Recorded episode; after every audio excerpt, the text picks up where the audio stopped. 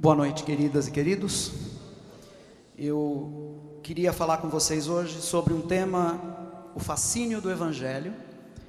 E para isso, eu queria pedir, antes de mais nada, que vocês me acompanhassem numa leitura breve que eu gostaria de fazer do Evangelho segundo Marcos, no capítulo 2, versículos 23 a 28. Quero começar por aqui.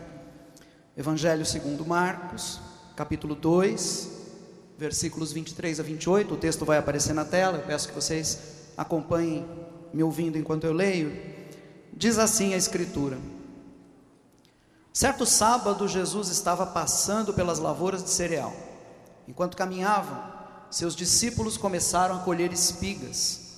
Os fariseus lhe perguntaram: Olha, por que eles estão fazendo o que não é permitido no sábado? Ele respondeu: Vocês nunca leram o que fez Davi quando ele e seus companheiros estavam necessitados e com fome? Nos dias do sumo sacerdote Abiatar, Davi entrou na casa de Deus e comeu os pães da presença, que apenas aos sacerdotes era permitido comer e os deu também aos seus companheiros. E então lhe disse, lhes disse, perdão, o sábado foi feito por causa do homem e não o homem por causa do sábado. Assim, pois, o filho do homem é senhor até mesmo do sábado. Eu confesso que quando o Anésio me convidou para me responsabilizar por essa parte na celebração de hoje, me veio um desejo e eu acalentei esse desejo ao longo da semana toda. O desejo era o de que esse momento de reflexão fosse uma espécie de conversa com vocês. Uma conversa meio estranha, porque não pode de fato ser uma conversa. Para ser uma conversa, eu teria que ouvir vocês também. E isso não é possível nesse formato. É por isso que eu sempre privilegio o formato da sala de aula, onde a gente pode também ouvir e escutar o que vocês têm a dizer. Mas para mim, a ideia de uma conversa tinha mais ou menos a ver com o seguinte: eu queria mesmo era falar para vocês algumas coisas queridas para mim, algumas coisas caras ao meu coração. Era esse o meu desejo. Eu queria que o tema de reflexão hoje fosse algo quente, algo afetuoso, algo vindo mesmo de dentro do coração. E aí eu me pus a pensar sobre que tema, afinal de contas, eu poderia trazer que teria esse apelo sobre mim. E eu me dei conta de que o mais próprio para isso seria conversar com vocês um pouquinho sobre alguns dos aspectos da fé cristã que mais me cativaram ao longo da minha trajetória. Na verdade, eu tive assim dois sonhos, né, com relação a esse nosso momento. Um era o de transformar isso numa conversa e o outro era o de que durasse mais ou menos 30 minutos apenas, né? Eu não sei se eu vou conseguir realizar nenhum dos dois, né? Talvez o primeiro seja até mais fácil do que o segundo, porque várias vezes eu já, eu já anunciei dizendo hoje vou ser breve, vou falar pouco, né? Dizia que ia falar menos de meia hora e falava 50 minutos. Então não estou prometendo coisa nenhuma, tudo bem? Nenhuma promessa, né? Não falei nada sobre meia hora, né? Isso ficou aqui comigo apenas. Mas falar um pouquinho sobre aspectos da fé cristã que me cativaram é algo que de fato corresponde ao que eu mais gostaria de fazer hoje. Porque tem uma coisa que tem acontecido comigo ao longo dos últimos anos, e eu diria, gente, que nos últimos 15 anos, sobretudo, eu tive oportunidade de refletir muito e refletir muito criticamente sobre a minha própria fé e sobre o que significa, afinal de contas, o Evangelho para mim. Isso me trouxe muitos trabalhos, me trouxe também algumas algumas ansiedades e angústias, porque todo o processo de reflexão crítica provoca isso na gente, mas ao mesmo tempo eu tenho consciência plena de que hoje a fé para mim é uma coisa muito mais sólida e viva do que em nenhum outro momento da minha vida, né?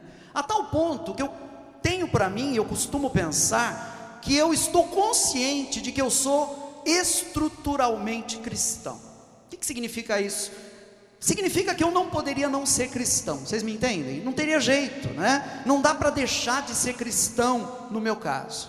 Essa convicção me veio depois desse processo, como eu disse, né, de intensa reflexão. Mas isso abriu meus olhos também para algumas coisas que eu acho interessantes. E eu quero começar essa nossa conversa por aí. Primeira coisa interessante que me veio nesse processo foi a minha percepção de que eu não sou cristão. Pode parecer contraditório, né? Você está dizendo que você, não, você é estruturalmente cristão, não pode deixar de ser cristão. Como é que você vem agora e diz que você não é cristão? Na verdade, eu estou a caminho de ser cristão. Cada vez mais eu acho de uma enorme arrogância quando o sujeito já se vê como cristão, porque ser cristão não é um estado, ser cristão é um processo, ser cristão é uma caminhada. Eu diria que eu estou a caminho de ser cristão a cada dia, não é? naquilo que é essencial, em termos inclusive daquilo que o Anésio falou muito bem agora, no momento da celebração da ceia, em termos da aceitação incondicional de Deus, em termos do fato de que Deus nos recebe e nos perdoa, é óbvio que nesse sentido eu sou totalmente cristão, mas em termos de um transformar-se de mim mesmo, de um transformar do meu interior, em termos de um aprendizado da minha própria vida sobre o que significa, afinal de contas, ser discípulo de Jesus, nesse sentido eu estou a caminho, e eu creio que nesse sentido todos nós estamos a caminho, nós estamos nos tornando cristãos a cada dia, e é isso que significa, na verdade, a nossa experiência enquanto seguidores e seguidoras de Jesus Cristo. Agora, nesse caminhar, nesse uh, me tornar cristão a cada dia, uma coisa que tem acontecido comigo também é que eu tenho estado cada vez mais atento para as riquezas da nossa fé. A nossa fé cristã é riquíssima. Os símbolos da, da, nossa fé cristã são riquíssimos, as suas tradições são riquíssimas. Mas nós só entramos em contato com essas tradições e com essa riqueza toda a partir da nossa tradição específica. E nesse caso, no caso, no meu caso específico, no caso da minha trajetória, eh, um dos resultados desses 15 anos de reflexão é que hoje eu aprecio mais do que nunca a minha tradição como protestante. Para mim, essa palavra ganhou um valor especial. Eu até fico feliz por isso, porque, sobretudo no momento em que o nome evangélico se tornou tão uh, uh, enlameado no nosso país, poder usar o nome protestante parece que me livra um pouquinho de toda essa lama que se apegou a esse nome evangélico. Eu não tenho nada a ver com esse poço de lama e de perdição, né? Eu sei que tem muito protestante que também fez opções erradas nos últimos tempos e tem ideias preconceituosas também, mas quando eu penso na tradição ou nas tradições protestantes, de alguma maneira eu percebo que isso me tira um pouquinho dessa situação de, de, de uh, uh, uh, perda de referenciais que nós encontramos tão forte hoje em dia entre os evangélicos brasileiros. Me desculpem por esse comentário, não é? Mas esse fato de ter uma consciência maior da minha própria tradição me parece importante, porque isso me permitiu apreciar a beleza e a riqueza das outras tradições da fé cristã. Anésio sabe disso, faz parte de mim também, é uma coisa estrutural em mim, o diálogo ecumênico e a aproximação com irmãos e irmãs de outras expressões da fé cristã. E eu me dei conta de que eu só comecei a apreciar bem, a apreciar realmente aquilo que de precioso existe nas outras tradições da fé, quando eu passei a fazer isso através da minha própria tradição, não é? Valorizando aquilo que existe na minha própria tradição. Essa foi uma lição que eu aprendi com um amigo meu, uh, alguns de vocês conhecem, Anésio conhece, Padre Marcial, né? E foi com esse meu amigo que eu aprendi que valorizar a minha tradição e ter consciência dela é fundamental para que eu aprenda a respeitar e valorizar a tradição do outro. Então isso é curioso, né? Eu me tornei mais protestante nos últimos anos, mas isso fez com que eu me tornasse também mais ecumênico, ou seja, mais respeitador das outras expressões de fé cristã. Uma outra coisa interessante nessa minha caminhada é que não apenas eu me tornei cada vez mais consciente da minha tradição e por causa disso respeitoso das tradições dos outros irmãos e irmãs cristãos também, mas eu me tornei cada vez mais consciente e respeitoso também das outras expressões religiosas, daquelas que não são cristãs, mas que eu aprendi também a respeitar e aprendi a ver não como inimigos, na verdade, mas como expressões com as quais eu posso dialogar. É interessante perceber isso. Quando você está seguro da sua própria posição, você não precisa ter medo da posição dos outros. Quando você está seguro, por exemplo, de que você é cristão e você tem consciência do que significa ser cristão, você não precisa temer as outras posições. Você pode se abrir e você pode inclusive reconhecer que em todas as expressões religiosas existem aspectos positivos e puros e louváveis e que merecem ser apreciados. São alguns exemplos apenas da minha caminhada e do que tem acontecido comigo ao longo desses 15 anos, né? sobretudo ao longo desses 15 anos, a minha caminhada é muito mais longa do que isso. Aliás, se tem uma coisa interessante nesse sentido, é pensar também, eu creio que isso vai fazer sentido para vocês. Né? Todos nós somos resultado das nossas experiências, todos nós somos resultado da formação que nós recebemos, não é? Cada um de nós tem uma história, nossa, as nossas trajetórias são distintas, e talvez isso seja um dos fatores que enriquece tanto o convívio humano. O convívio humano é rico justamente porque nós somos oriundos de situações diferentes, trazemos depósitos pessoais diferentes e quando estamos juntos podemos repartir isso, podemos compartilhar isso uns com os outros. Eu estava me lembrando hoje cedo da, da, dos depósitos que eu mesmo recebi na minha vida, não é? Mesmo quando eu nem sequer tinha consciência das coisas, né? Ah, eu posso dizer, por exemplo, que a minha relação com a fé cristã começou eu, eu, eu, poderia talvez recuar até muito mais do que isso, mas eu vou marcar um momento aqui. Começou no momento em que meus pais me levaram, eu tinha quase um ano de idade, e me levaram para ser batizado no rito católico, né? uma cerimônia lá no santuário de Bom Jesus de Pirapora. Eu me lembro que alguém da minha família devia ser devoto, porque inclusive em casa havia uma imagem do Bom Jesus de Pirapora, e foi lá que eu fui batizado como cristão. Ah, inclusive, isso é curioso, porque como eu disse, nós somos fruto da nossa própria trajetória e daqueles aportes de experiência que nós recebemos. E hoje cedo eu me lembrei com muita força, até contei para Silene, minha esposa, uma coisa do que eu não me lembrava há muitíssimo tempo. Eu me lembrei que quando eu era criança, era bem pequeno, nós morávamos numa casa muito pobre, dormíamos todos no mesmo quarto, eu numa cama, meus pais na cama deles, ao lado o berço da minha irmã, uma casa de madeira. E nessa casa de madeira havia uma trava de madeira assim na parede, um pouco alta, perto do teto. O teto não era muito alto.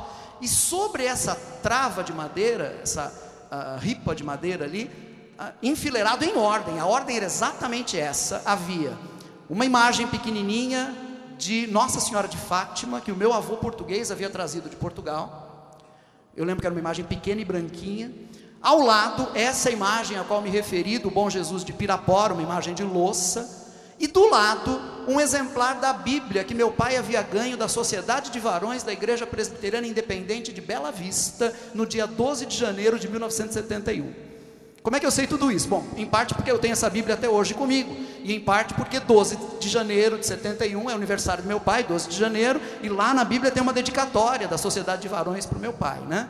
Mas a lembrança forte tem a ver com o seguinte: eu lembro que meu pai, eu era bem pequeno, mas eu tenho essa memória, toda noite meu pai orava diante daquele, daquela fileira de artefatos religiosos que tinha ali naquela trava. Ele se benzia junto às imagens, ele colocava a mão dele sobre a Bíblia e ele fazia uma oração antes de dormir. Depois ele se deitava. Eu não tenho a menor dúvida de que esse gesto do meu pai também me marcou de alguma maneira perceber que existe uma realidade para além da nossa própria realidade e que esses elementos religiosos, esses símbolos nos remetem a essa realidade. Vejam, isso é algo que eu posso formular hoje em dia, eu posso colocar em palavras. Naquele tempo, como criança, eu não podia fazer isso, mas sem dúvida nenhuma, o ato, o gesto do meu pai diante daqueles objetos, isso certamente me marcou também. De alguma maneira, na nossa própria trajetória, uh, vai se construindo em nós o que é efetivamente a nossa relação com a fé cristã. E sobre isso, baseado no texto que eu li com vocês, eu queria refletir um pouquinho hoje sobre o que existe, afinal de contas, de tão cativante, o que existe de tão apaixonante na fé cristã. Eu acho, gente, que o que cativa e apaixona na religião cristã é Jesus. Isso me parece que todos nós estamos de acordo, mas apenas dizer isso não basta. Eu creio que nós precisamos elaborar um pouquinho melhor essa resposta e eu gostaria de fazer isso com vocês agora. Gostaria de desdobrar essa resposta. Ela está dada aqui já. O que há de apaixonante na fé cristã? O que há de apaixonante é Jesus. Mas o que isso significa? Como é que nós podemos compreender isso de uma forma melhor, de uma forma mais clara? Eu pensei em destacar para vocês alguns aspectos aqui, e o primeiro tem a ver justamente com a pessoa de Jesus, seu jeito de ser, sua pessoa e os seus compromissos, ou seja, com quem, afinal de contas, Jesus estabelecia os seus compromissos e as suas relações. vou destacar algumas passagens no texto que nós lemos. No versículo 23 está escrito: Certo sábado, Jesus estava passando pelas lavouras de cereal. Um pouquinho além, no versículo 25, Jesus se dirige àqueles homens que o questionaram e diz assim: Vocês nunca leram o que fez Davi quando ele e seus companheiros estavam necessitados e com fome? Sublinhe isso daqui, né? Estar necessitado e com fome. Eu acredito que o que há de cativante na fé cristã começa pela figura de Jesus que os evangelhos resgataram para nós. Há aspectos na trajetória de Jesus, do jeito que, que os evangelhos a colocam, que são extremamente cativantes, aspectos do jeito de ser e de agir de Jesus. Eu podia falar de muita coisa aqui, mas eu pensei, por exemplo, na extrema liberdade que Jesus manifestava o tempo todo. Esse é um aspecto pouco observado quando a gente lê esse texto. Diz aqui que Jesus e os seus discípulos estavam atravessando as lavouras de cereal num sábado. Isso é curioso. Geralmente os fariseus escrupulosos em seguir a lei, em seguir os seus costumes, faziam o mínimo possível de movimento no sábado. E isso era fácil naquele tempo. Geralmente uh, vivia-se numa vila, naquela vila se tinha a sinagoga, no sábado o fariseu religioso andava até a sinagoga, ia lá, participava do culto, voltava para casa, evitava ao máximo se movimentar, afinal de contas o sábado era o dia de descanso, e a gente vê Jesus atravessando uma lavoura de cereal junto com seus discípulos. Me parece que há uma liberdade em Jesus com relação a essas regras impostas muitas vezes pelos piedosos, e isso é um elemento fascinante na pessoa de Jesus. Ele não está preso a essas regras, ele se vê na liberdade de interpretar essas regras. Uma outra coisa interessante que nós encontramos na trajetória de Jesus uh, tem a ver, por exemplo, com o fato de que Jesus encara a vida o tempo todo como festa. Não sei se vocês já pararam para perceber isso. Um dos evangelhos nos mostra Jesus no início da sua vida pública numa festa de casamento.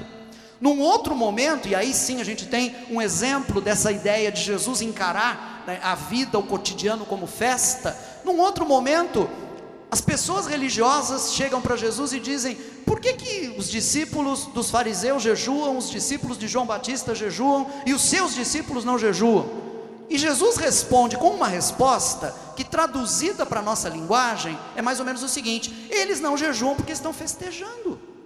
Simples assim, estão fazendo festa.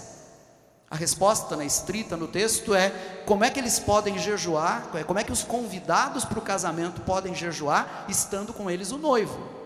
Jesus está dizendo claramente, é uma festa, não é? E se é uma festa, não cabe jejum, jejum é para outra hora, jejum não é para esse momento. Ele via a vida, ele sabia ver a vida e avaliar a vida e apreciar a vida como uma festa. Tem uma outra coisa interessante na maneira de ser e de agir de Jesus, que tem a ver com a maneira poética como ele enxergava o mundo e a vida. Há um texto muito interessante, o Anésio conhece bem e se valeu dele várias vezes nos estudos que deu aqui sobre os evangelhos, um, especialmente sobre o evangelho de Lucas, um livro chamado, acabou sendo reeditado com o título Parábolas de Lucas, mas o título original desse livro era A Poesia e o Camponês, né? É, vejam, é um estudo sobre as parábolas de Jesus no evangelho de Lucas, mas o título original desse livro era A Poesia e o Camponês. E o título era esse, porque, na verdade, esse livro explora as estruturas poéticas que nós encontramos nas parábolas de Jesus, do jeito que estão registradas ali em Lucas. Então é interessante pensar em Jesus como aquele que também via a vida com poesia, não é? Via a vida, via o mundo pelo viés da poesia, imaginava histórias, compunha histórias, nunca escreveu nenhuma palavra, mas contava as histórias, transmitia a sua maneira poética de ver o mundo através das histórias, e essas histórias resgatadas pelos discípulos, escritas por eles, chegaram até a gente.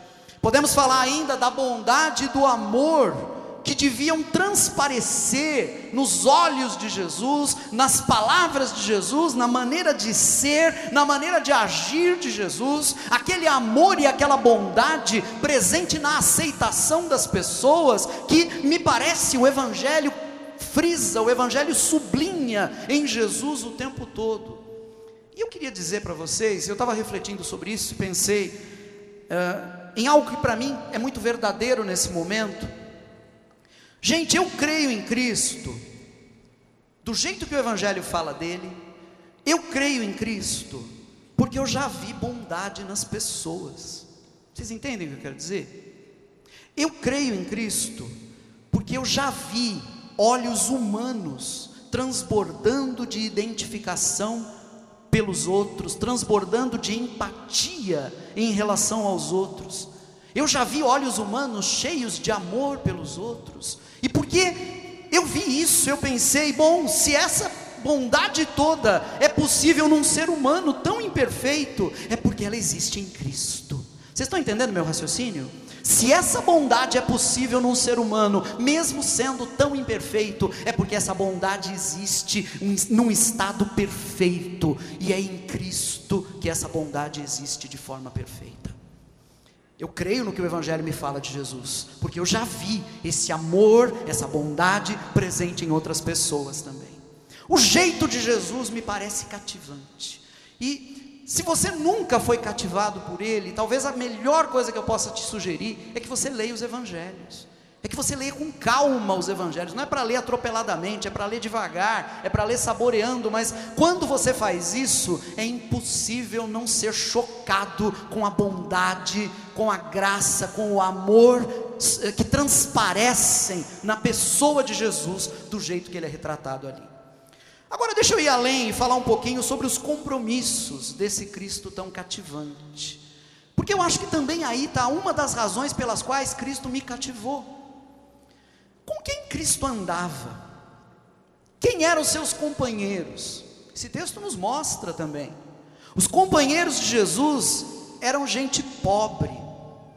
Queridos e queridas, era preciso ser pobre para ter o direito de fazer o que aqueles homens fizeram de acordo com o texto. O texto diz que eles entraram pelas lavouras de cereal e estavam colhendo espigas. Ora, aquele campo era deles? Não. Aquele campo era de Jesus? Não. Por que, que eles estavam colhendo espigas? Porque a lei de Moisés tem uma cláusula, né, por assim dizer, que dizia: pessoas pobres podem entrar no campo e pegar uh, as espigas e colher para o seu próprio uso. Não podem colher para vender, mas podem colher para comer. Eu acho interessantíssimo isso na lei. A lei dizia: quando você colher o seu campo, não colha tudo, deixe um pouco no campo porque esse pouco que você vai deixar no campo é para aqueles que não têm nada. Esses que não têm nada vão colher isso e vão poder sobreviver também. Vocês já pararam para pensar como a lei nesse sentido vai contra toda a lógica de mercado, não é? Porque a lógica de mercado é colha tudo, não é? é use uma colheitadeira a mais é, tecnológica possível, porque não vai perder nenhum grãozinho, vai conseguir pegar tudo. A lei dizia: não é para fazer isso, é para deixar no campo, porque tem pessoas que precisam, tem pessoas que não têm terra, e essas pessoas dependem desse pouco que você vai deixar para que elas possam sobreviver também. Quem são essas pessoas? Os pobres. Quem eram os pobres aqui da história? Os amigos de Jesus. E vou mais além, o próprio Jesus, porque Jesus também está com eles, também vai comer daquelas espigas. Eu diria, gente, que Jesus é ainda mais cativante porque ele escolheu seus amigos entre os pobres do mundo. E não apenas isso, mas ele mesmo se fez pobre junto com essas pessoas. Ele vai dizer depois, né, respondendo à crítica que ele recebe, por que, que seus discípulos estão fazendo isso, né? Estão pegando isso no sábado. Os discípulos não foram criticados porque estavam pegando as espigas, foram criticados porque estavam pegando no sábado. Era para descansar, não era um dia de trabalho. Aí Jesus responde, dando o exemplo de Davi, dizendo: Olha, Davi também fez algo que para os padrões religiosos era questionável, mas ele fez isso porque a vida humana tem um valor maior é mais importante comer, não é? Uh, do que uh, uh, observar, ter o que comer, ter condições de sobreviver, do que observar esse mandamento apenas. E Jesus então apela para aquilo que estava presente na narrativa envolvendo o próprio Davi, quando ele, diz o texto ali, diz Jesus, o que aconteceu a Davi quando ele e seus companheiros estavam necessitados e com fome. Jesus apela para um momento na trajetória de Davi, em que Davi não é o rei de Israel, poderoso, vencedor e etc. Ele é alguém que na verdade estava necessitado e com fome. E Jesus se compara, compara a si e aos seus discípulos com esse Davi pobre e necessitado e que tinha também os seus companheiros em pobreza e passando um momento de necessidade naquele instante. É com esses que Jesus estabelece a sua amizade, é com esses que Jesus se associa. Isso aqui é interessante. Anésio falou muito e muito bem sobre esse tema na semana passada, e eu não preciso ficar repetindo o que já ficou claro para a gente sobre o que significa e qual é o papel do pobre na fé cristã, não é? E como nós devemos nos relacionar com a pobreza, com o pobre. O que eu queria sublinhar para vocês e que me parece cativante ainda mais em Jesus, é que não apenas ele se associa com os pobres, mas ele faz isso com gentileza. Jesus não faz isso com um discurso amargo, vocês entendem o que eu quero dizer? Jesus não faz isso com aqueles trejeitos que nós nos habituamos a ver, por exemplo, naquilo que nós chamamos às vezes de discursos proféticos, né? aquele discurso azedo, não é? Aquele discurso amargurado. Jesus não faz isso. Jesus não faz isso é, cheio de amargura, mas muito pelo contrário, ele faz isso sem condenação. Aquelas pessoas que o questionam para elas mesmas, ele responde num tom coloquial, num tom de conversa, num tom de amizade. Vocês nunca viram o que aconteceu com Davi? Jesus não condena aquelas pessoas, mas Jesus torna muito clara a sua opção junto daqueles que são pobres. Jesus faz essa opção sem amargura, é muito importante repetir isso, porque no Evangelho não há espaço para amargura, mas Jesus torna muito clara a sua opção. Na verdade, é como se Jesus apontasse para aquele grupo de amigos dele, pobres e alegres, né? atravessando as lavouras no dia de sábado, colhendo espigas. É como se Jesus apontasse para eles e dissesse para os outros que o estavam questionando: esses aí são os pobres, e eles são felizes, porque deles é o reino de Deus. Se eu fosse vocês, eu me juntava a eles também. Né? É mais ou menos a lógica que nós encontramos lá em Lucas capítulo 6, versículo 20, e vocês podem ler depois. Jesus está dizendo: esses aqui, na verdade, são os que vão herdar a terra, esses aqui são os pobres, e se eu fosse vocês, eu ia fazer festa junto com eles agora, eu ia colher espiga junto com eles agora. Me parece fascinante esse jeito de ser de Jesus. E se eu fosse pensar em termos de história sobre quem, afinal de contas, pode ter chegado perto desse jeito de ser de Jesus? Acho que eu concordaria com alguns autores quando dizem que nós encontramos uma atitude muito semelhante a essa de Jesus em São Francisco. Francisco de Assis talvez tenha sido uma das pessoas que mais se aproximou de Jesus no que diz respeito a ser assim, né? Não apenas a fazer uma opção muito clara pelos pobres, mas fazer essa opção com alegria.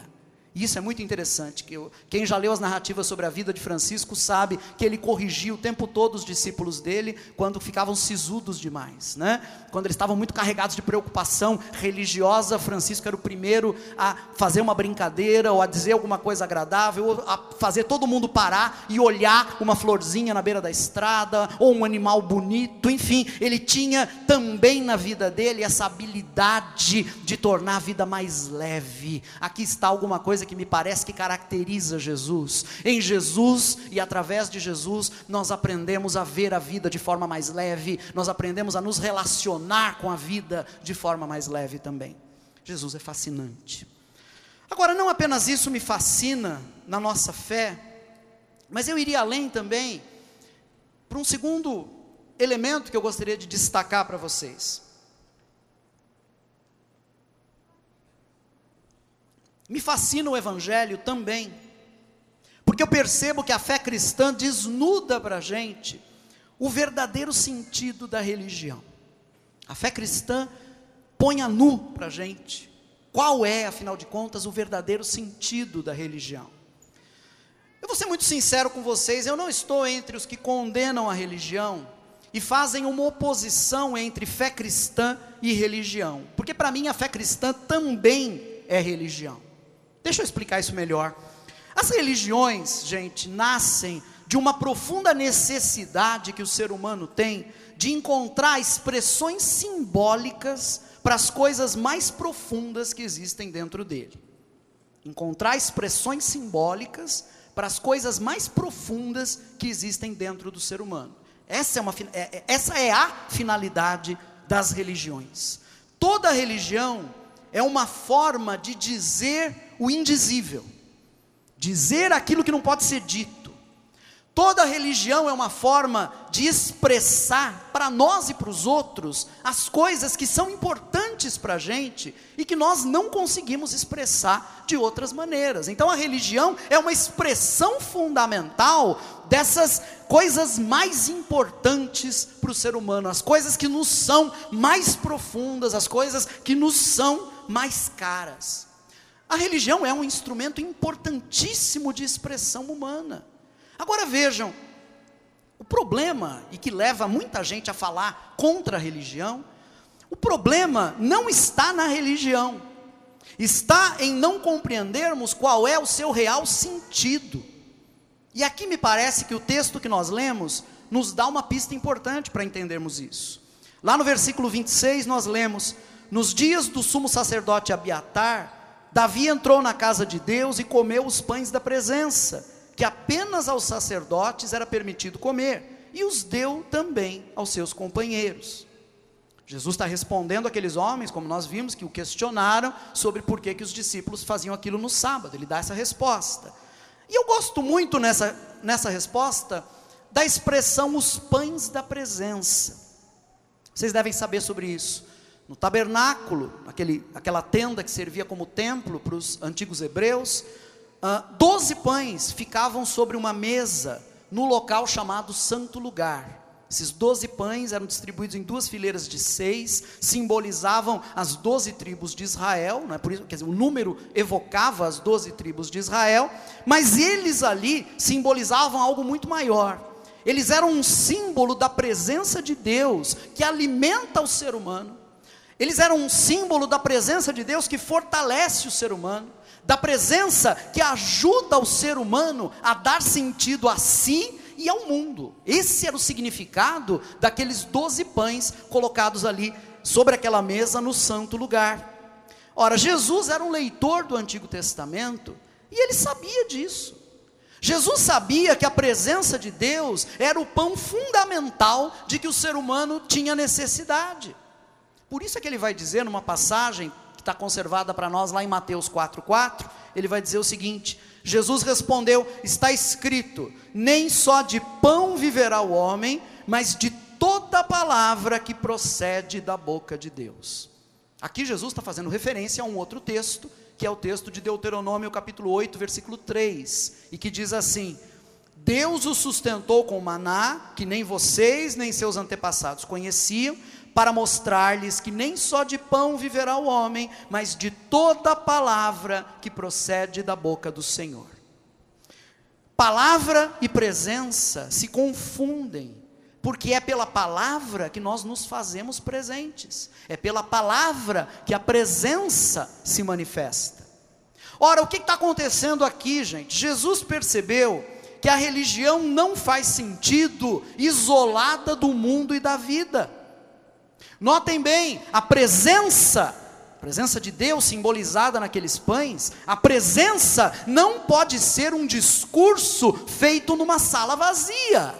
E aí eu fico pensando um pouquinho sobre esse lugar, o santo lugar, onde não ficava ninguém, onde apenas os sacerdotes entravam para fazer o seu trabalho e logo depois saíam. Ninguém ficava ali, ficavam apenas os objetos do culto. O que Jesus percebe é que a presença não pode ser um discurso feito numa sala vazia.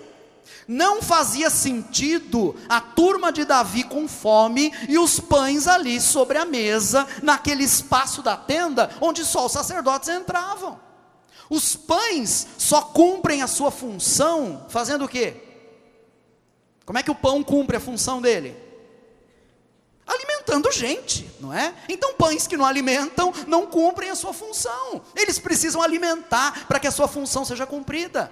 A presença de Deus entre os seres humanos só faz sentido se estiver voltada para os seres humanos. A presença de Deus entre os seres humanos só faz sentido se ela for uma presença que serve aos seres humanos. É isso mesmo que eu disse. A presença de Deus precisa servir aos seres humanos. E se você tem alguma dúvida sobre isso, ah, não, eu acho que não cabe dizer que Deus deve servir aos seres humanos. Se você tem alguma dúvida com relação a isso, vá até João capítulo 13 e leia o relato belíssimo de Jesus lavando os pés dos seus discípulos. Se você precisa disso, se você ainda não foi convencido disso, veja ali o que significa de fato servir. Mas veja que na fé cristã, o primeiro a servir é Deus. Na fé cristã, é, o, é Deus, o próprio Deus, que se coloca a servir serviço do ser humano, porque Deus não se coloca como o centro do universo para receber o culto de todas as criaturas, Deus se coloca como servo de todos, para servir a todos nas necessidades que os seres humanos e que todos os demais seres do universo possuem. Agora percebam bem, aqui, na verdade, está um ponto crucial, porque aqui está todo o diferencial entre uma religião que existe para si e que, portanto, se torna uma religião corrompida, e uma religião que existe para os outros, uma religião que existe para as pessoas. A religião que Jesus propõe é uma religião para os outros. A religião que Jesus propõe não tem Deus como centro, ela tem como centro o ser humano, porque o próprio Deus se coloca a serviço do ser humano e com isso nos dá o exemplo do serviço. Eu estou sendo claro, gente? Sim? Vocês estão me acompanhando? Sim ou não? Tem alguém dormindo do lado? Se for o caso, acorda, né? Ele já passou da meia hora, quer dizer, ainda bem que ele não fez promessas, né? Senão ia, ia quebrar as promessas, não ia ser legal. Mas eu acho que isso que eu acabei de dizer, e que me parece eu consegui falar de forma clara, esse fato de que o problema não está fundamentalmente na religião, não é a religião que está errada, o problema é quando a religião se torna corrompida. E a religião se torna corrompida quando ela se torna o centro das coisas, não é? Ela tem que não ser o centro, ela tem que colocar no centro aquilo que o próprio Deus deseja colocar no centro. Que Deus deseja é servir o ser humano, o que Deus deseja é alimentar o ser humano. Quando a religião tem essa perspectiva, ela se protege dessa corrupção que tantas vezes vitima a religião. Mas eu acho que isso ainda vai ficar um pouquinho mais claro no terceiro e último ponto que eu gostaria de destacar para vocês. A fé cristã é fascinante, me parece, porque ela é uma fé que liberta o ser humano ela é uma fé que liberta. Diz o versículo 27.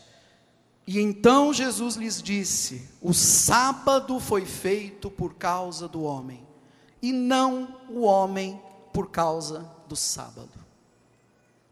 Eu sei que vocês conhecem bem já essa passagem, mas me permitam explorar ela um pouquinho mais. O mandamento do descanso semanal tinha como finalidade humanizar a vida humana. Percebem isso? Humanizar a vida humana, tornar a vida humana mais humana. Era esse o sentido daquele mandamento. Para que descansar no sábado? Porque Deus sabe que nós, eu e você, por causa do nosso egoísmo, e vamos lembrar que aquilo que nós chamamos egoísmo, a Bíblia tem uma palavra para isso, a Bíblia chama isso de pecado. Eu e você, por causa do nosso egoísmo, nós somos especialistas em desumanizar as pessoas. E o que significa desumanizar as pessoas? Tratá-las como menos do que humanas, tratá-las como objeto, tratá-las como coisa. Nós somos especialistas em fazer isso. Por isso o mandamento é colocado. O mandamento do descanso tem como finalidade tornar a nossa vida mais humana. Deixa eu contar uma coisa que aconteceu essa semana, uma coisa interessante. Eu estava no metrô. E naquele momento específico em que eu estava no metrô, o metrô estava muito cheio e eu não consegui, infelizmente, enfiar minha mão para pegar o volume do livro que eu estou lendo, que estava na minha mochila, e poder continuar lendo meu livro. Né?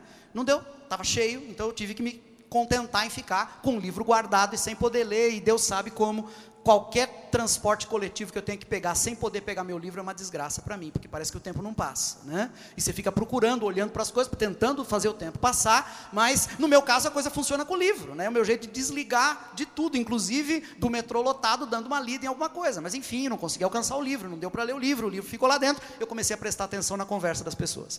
E perto de mim tinha uma senhora conversando com um rapaz.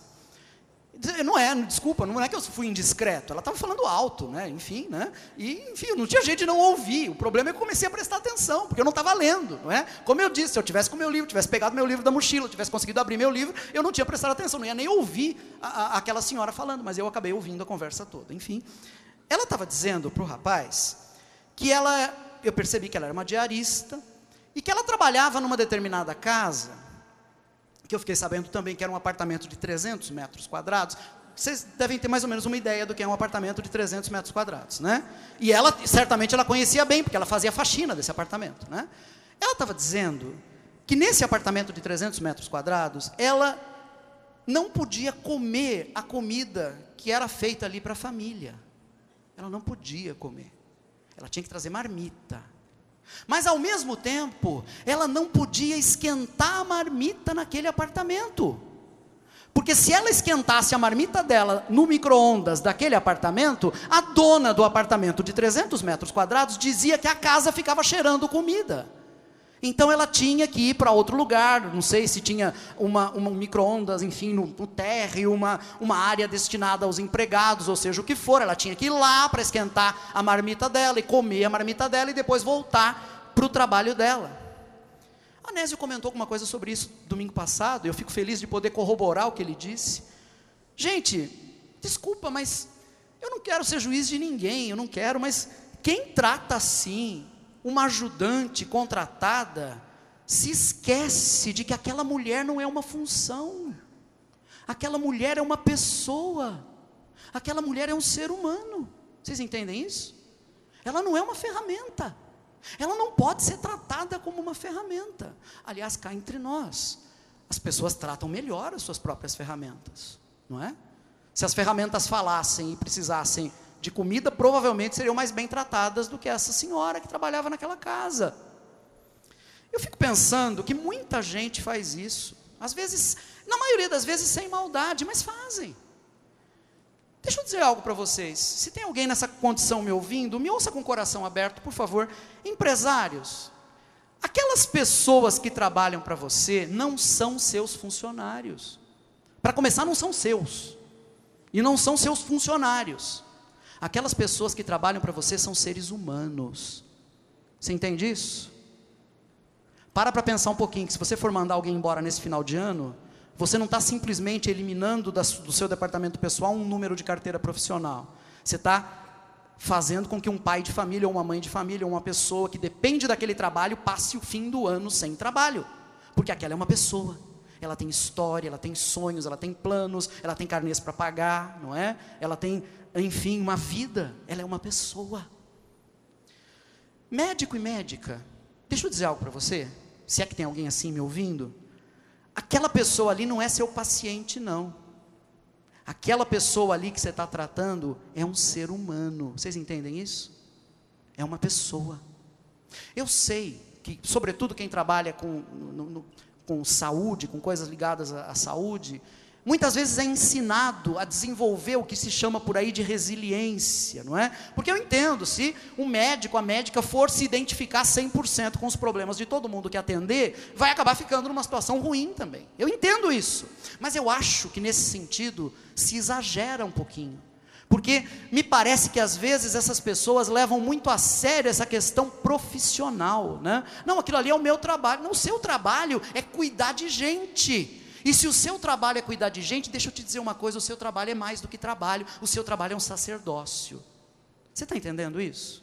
Eu acho que isso devia estar claro para todo mundo que se torna médico ou médica. Seu trabalho não é apenas um trabalho. Se você escolheu essa carreira, bota na sua cabeça que seu trabalho é um sacerdócio. E como sacerdócio, você tem que entender que é serviço voltado às pessoas. São pessoas, portanto, trate com carinho, portanto, trate humanamente, trate com humanidade. É interessante pensar que a religião também pode desumanizar as pessoas. A religião pode tratar as pessoas como números. Essas conversas que se ouve muito por aí. Quantos membros a sua igreja tem? Espera aí. As pessoas não são números para serem tratados assim, como estatística. Muitas vezes a religião trata pessoas, seres humanos, como ocupantes de cadeira num salão. E as pessoas que conhecem bem a igreja evangélica, Anésio aqui é testemunho, não me deixa mentir, uh, sabem que tem muito, muita gente por aí que se chama de pastor, mas trata o seu público na base de quantas cadeiras estão preenchidas ou não. E nesse sentido, não interessa muito se aquela pessoa que está sentada hoje, nesse domingo, estava no domingo anterior ou não. Para essas pessoas é importante apenas que as cadeiras estejam preenchidas, porque eles não estão preocupados com pessoas, eles estão preocupados com ocupantes de cadeiras desumanizam os seres humanos ao tratá-los como ocupantes de cadeiras. Muitas vezes a religião trata pessoas como objetos das nossas manias, porque nós temos algumas manias religiosas e queremos empurrar essas manias sobre os outros. Faz bem para o nosso ego fazer isso. Muitas vezes a religião trata seres humanos como contribuintes. Ou então trata seres humanos como obedientes das nossas leis, interessam apenas porque estão fazendo aquilo que nós mandamos fazer. Não raramente tratam seres humanos como massa de manobra política, porque com isso o cara consegue até projeção junto aos políticos da sua cidade. Ah, eu tenho lá umas 5 mil pessoas, então você me dá atenção aí, porque eu posso levar essa massa a fazer o que eu quiser desumanizam as pessoas. A religião muitas vezes faz isso, e me permitam dizer que agindo dessa maneira, a religião se corrompe. Na época de Jesus, as pessoas interessavam aos fariseus apenas enquanto adeptos das suas doutrinas, apenas enquanto cumpridores da sua interpretação dos mandamentos. Jesus sabia disso e Jesus corrige isso ele vai mostrar para aqueles homens: não são as pessoas que existem para servir o mandamento, é o mandamento que deve existir para servir as pessoas. Vejam, queridos e queridas, que Jesus não condena a religião judaica, ele apenas mostra que os homens haviam mudado a direção fundamental da religião, haviam colocado essa religião apontando para o lado errado, ao invés de apontar para o bem-estar das pessoas, ela estava voltada para si mesma, ela estava apontando para si mesma. Isso quer dizer que tudo na religião cristã tem como finalidade tornar o ser humano mais humano. Se isso deixa de ser o objetivo da religião, ela se perverte. E vejam bem, queridos, se há alguma coisa humana se existe alguma coisa que está inscrita na nossa própria natureza como seres humanos, é a nossa necessidade de autonomia. O ser humano cresce para ser livre.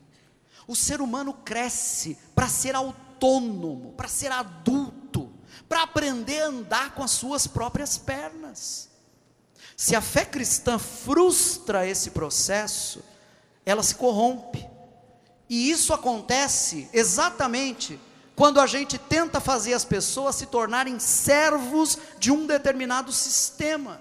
Quando a religião passa a ser opressora, quando a religião passa a controlar, a dizer no que a pessoa pode ou não pode pensar, o que ela pode ou não pode fazer, não é esse o objetivo da fé cristã, não é esse o objetivo da religião cristã. A religião cristã existe para construir autonomia no ser humano, para fazer com que ele ande com suas próprias pernas, pense com a sua própria cabeça, seja responsável por suas próprias decisões.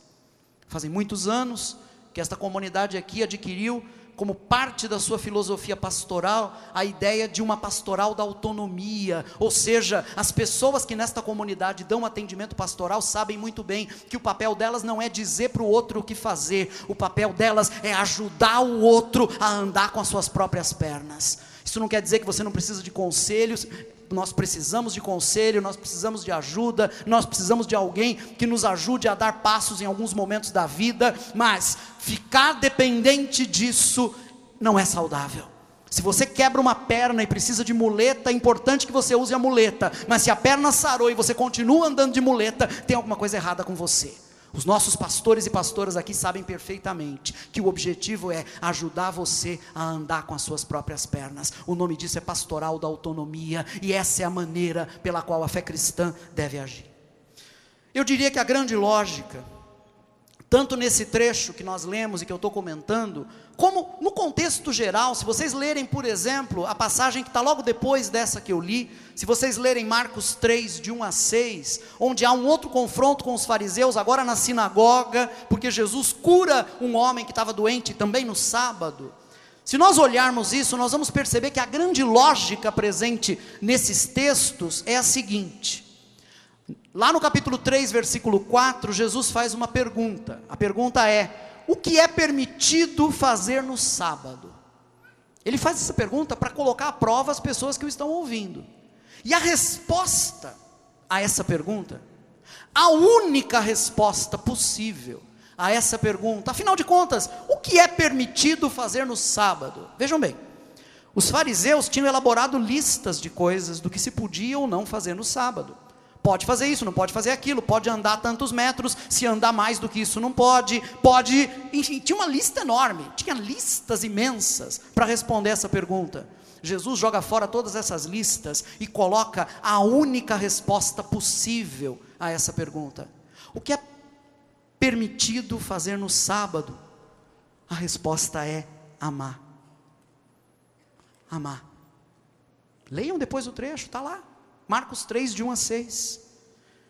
Gente, como é que nós podemos saber o que é que a religião deseja que nós façamos num determinado dia? Será que é preciso decorar um livro de regras para isso? Santo Agostinho compreendeu muito bem a intenção de Jesus quando ele escreveu a seguinte frase: essa frase não é minha, é de Santo Agostinho. Ama e faze o que quiseres. Ponto. É isso. Ama e faze o que quiseres. Gente, é essa a resposta. Para a fé cristã, o ser humano crescido, adulto, autônomo, não precisa de outra regra exceto a lei do amor. O que é que a religião pede? Ame. O que é que a religião cristã proíbe? Tudo o que não nasce do amor, tudo o que não expressa amor. É isso. Até oração, se não expressa amor, está proibida também. Até devoção, cantar para Deus, se não expressa amor, está proibido também. O que é que a fé cristã proíbe? Tudo aquilo que não nasce do amor, tudo aquilo que não expressa amor. E eu fico pensando que essa lei, porque isso aqui é lei, é toda lei, não tem outra. Leia os evangelhos de cabo a rabo, leia as entrelinhas, vire a Bíblia de ponta cabeça, você não vai encontrar outra. A lei é essa. Essa lei é de tal natureza que o grande beneficiário de quem a obedece é Ele mesmo, porque não tem nada que nos faça mais felizes do que amar. Estou certo ou errado? Não tem nada que nos faça mais felizes do que amar. Nada nos completa mais do que amar. Como é que não vai ser fascinante uma fé que é assim? Que na hora de decidir sobre o que o ser humano deve fazer ou não deve fazer, coloca toda a resposta dependente de uma única coisa: ame. É isso. Como não vai ser fascinante uma fé como essa? Eu vou terminar. Eu queria pedir que vocês ficassem em pé comigo para essa reflexão final.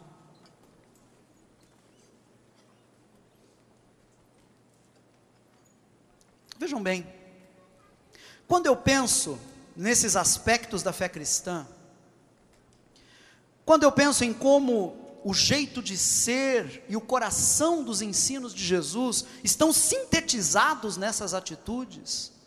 Que atitudes? Vamos repetir, quer dizer, vamos relembrar? Valorizar os pobres. Ser uma religião voltada para as pessoas, voltada para o ser humano e não para si mesma. Ser uma religião que tem como objetivo fundamental libertar o ser humano, tornar o ser humano livre. Quando eu penso nessas atitudes e como essas atitudes sintetizam quem Jesus é, eu percebo o quanto a fé cristã me cativou. É por isso que não dá para não ser cristão. Lembrando, eu estou no processo, né? Será que eu sou cristão? Ainda não, porque nem sempre a minha maneira de viver a fé corresponde a esse padrão. Eu vejo isso, por exemplo, pelo fato de que muitas vezes, é, em situações nas quais eu percebo que Jesus reagiria com simpatia, eu reajo com amargura. Por exemplo, querendo empurrar as minhas ideias na cabeça das outras pessoas. Jesus não faria isso. Então eu percebo que eu ainda não aprendi tudo. Eu percebo que eu ainda estou no caminho. E eu sei que vocês, queridas e queridos, se identificam comigo nisso. Nós não somos perfeitos. Nós não podemos dizer que estamos vivendo 100% como Jesus, nenhum de nós pode. Mas a questão fundamental agora é saber para onde é que nós estamos indo. Eu não estou ainda fazendo e vivendo tudo que eu deveria, mas eu estou a caminho disso. E eu pergunto para você: você quer vir junto comigo? Você quer continuar nesse caminho também? Vamos orar então e pedir graça ao nosso Pai juntos nesse momento? Podemos fazer isso? Pai, obrigado em primeiro lugar por Jesus Cristo, teu dom inefável que foi dado a nós, como diz a tua palavra. Obrigado porque em Jesus nós encontramos a expressão viva do teu amor, a expressão viva da tua compaixão, a expressão viva da tua empatia conosco, da tua empatia com o nosso sofrimento, com o sofrimento de todas as pessoas. Em Jesus nós encontramos esse jeito de ser que redime o ser humano. Porque se nós tão somente vivermos como Jesus, nós transformaremos este mundo num paraíso. Se nós tão somente vivermos como Jesus, nós faremos deste mundo um jardim do Éden. Obrigado por Jesus. O Senhor sabe o ponto em que cada um de nós está nessa caminhada. Mas eu sei que, acima de tudo, o fascínio do Evangelho é algo que o Teu Espírito Santo aplica aos nossos corações. Então, o nosso pedido agora, nosso pedido coletivo, como família, juntos aqui, é que o Teu Espírito nos fascine cada dia mais com o Evangelho que o teu Espírito Santo nos torne cada dia mais fascinados pelo Evangelho e por aquele que é o coração do Evangelho, Jesus Cristo, nosso Senhor que Ele nos fascine, que Ele nos atraia, que Ele nos aproxime cada dia mais de si mesmo e do seu jeito de viver. Que a tua graça, Pai, seja bálsamo sobre as nossas vidas, curando cada um de nós dos nossos fracassos. Nos lembrando, Pai, como Anésio já nos lembrou tão bem na celebração da ceia hoje, nos lembrando de que já estamos totalmente perdoados e que antes mesmo que pecássemos, tínhamos já sido perdoados na cruz. Que a tua graça cure as nossas feridas e renove em nós o ânimo na caminhada como cristãos e cristãs, o ânimo na caminhada como seguidores e seguidoras de Jesus Cristo. Para a glória do teu nome, em nome de Jesus. Amém. Deus abençoe vocês, queridos.